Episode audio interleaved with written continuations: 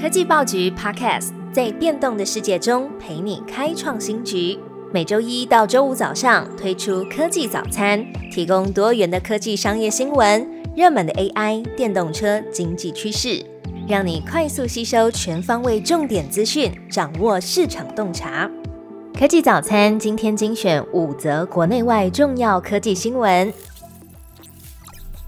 第一个焦点是台湾的经济表现。财政部估计全年对美国出超，自通产品外销亮眼。财政部指出，在十月份，台湾对美国出口达到近七十二亿美元。财政部统计处长蔡美娜表示，这个成就反映了台湾资通产品外销的强劲表现。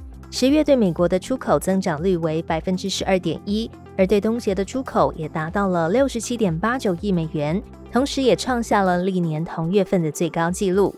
尽管台湾对日本和欧洲的出口受到高基期的影响而下降，但是对美国市场的出色表现，财政部预估可能会让今年对美国出超刷新历史纪录，达到三百亿美元。接下来的三则新闻分别关注 AI，还有 AIPC 跟半导体的相关发展。OpenAI 开发者大会助攻微软，股价飙历史新高。在 OpenAI 开发者大会上，Sam Altman 宣布即将要调降 ChatGPT 的价格，并且为用户开放客制化的 ChatGPT 版本，进一步推动个人化 AI 应用发展。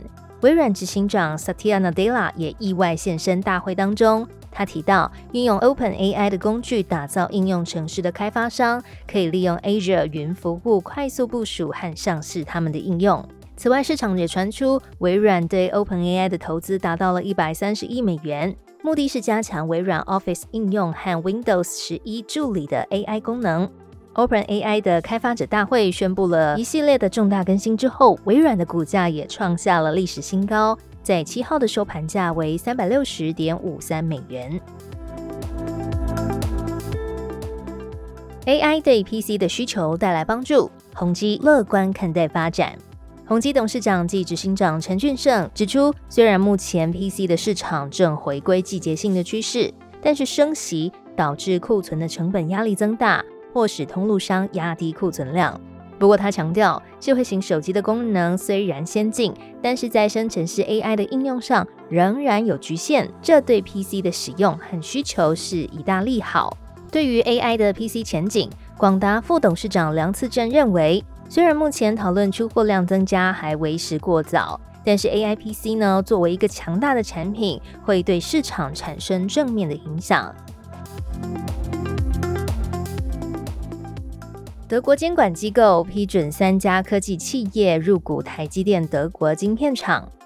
德国监管机构卡特尔办公室批准三家科技公司入股台积电在德国建立的新半导体工厂计划，包括博士科技、英飞凌科技和恩智浦半导体三间企业。这几间公司将分别收购台积电创立的欧洲半导体制造公司 ESMC 的百分之十股份。卡特尔办公室主席 Andres Mont 表示，由于近期地缘政治动荡。对于德国工业而言，可以安全获得半导体是必要的。欧盟和德国都致力让半导体生产可以在当地完成，而这个工厂是台积电在欧洲的第一家工厂。对于促进柏林当地的晶片产业发展来说，是一件重要的大事。最后一则新闻焦点关注的是 Gogoro 的更新功能，iPhone 可以当 Gogoro 的机车钥匙，也支援寻找功能。Google 的车主有近八成都是 iOS 的用户，Google 于是宣布跟苹果合作，发表两大 iOS 的新功能。首先是 Apple 钱包机车钥匙，符合资格的所有 Google 车主都可以免费升级。Google 也是苹果在全球第一个导入 Apple 数位钥匙功能的二轮品牌。第二个新功能呢，则是 Google 也将支援 Apple 的寻找功能。Google 表示，把数位钥匙加到 Apple 钱包中加入之后，就会预设启用快速模式，手机自动感应就可以解锁，不需要 Face ID 或是密码唤醒 Apple 设备。即便遇到 iPhone 电力不够的时候，短时间内还是可以使用 Apple 钱包的机车钥匙开启或是关闭车辆。而且呢，可以配对三部的苹果装置，与最多五个 iCloud 账号分享 Apple 的钱包机车钥匙。即便你的机车没有网络连线，也可以轻松找到爱车。Google 强调，整个过程呢都是完全匿名，也经过加密的处理，以保护用户的隐私。而且呢，不用担心电池的续航力或是数据的用量。那么未来也将推出更多的 iOS 功能整合，后续的新功能预计会在明年和新车款一起推出。最好听的科技新闻都在 Tag Orange，锁定科技早餐，为你快速补充营养知识，活力开启新的一天。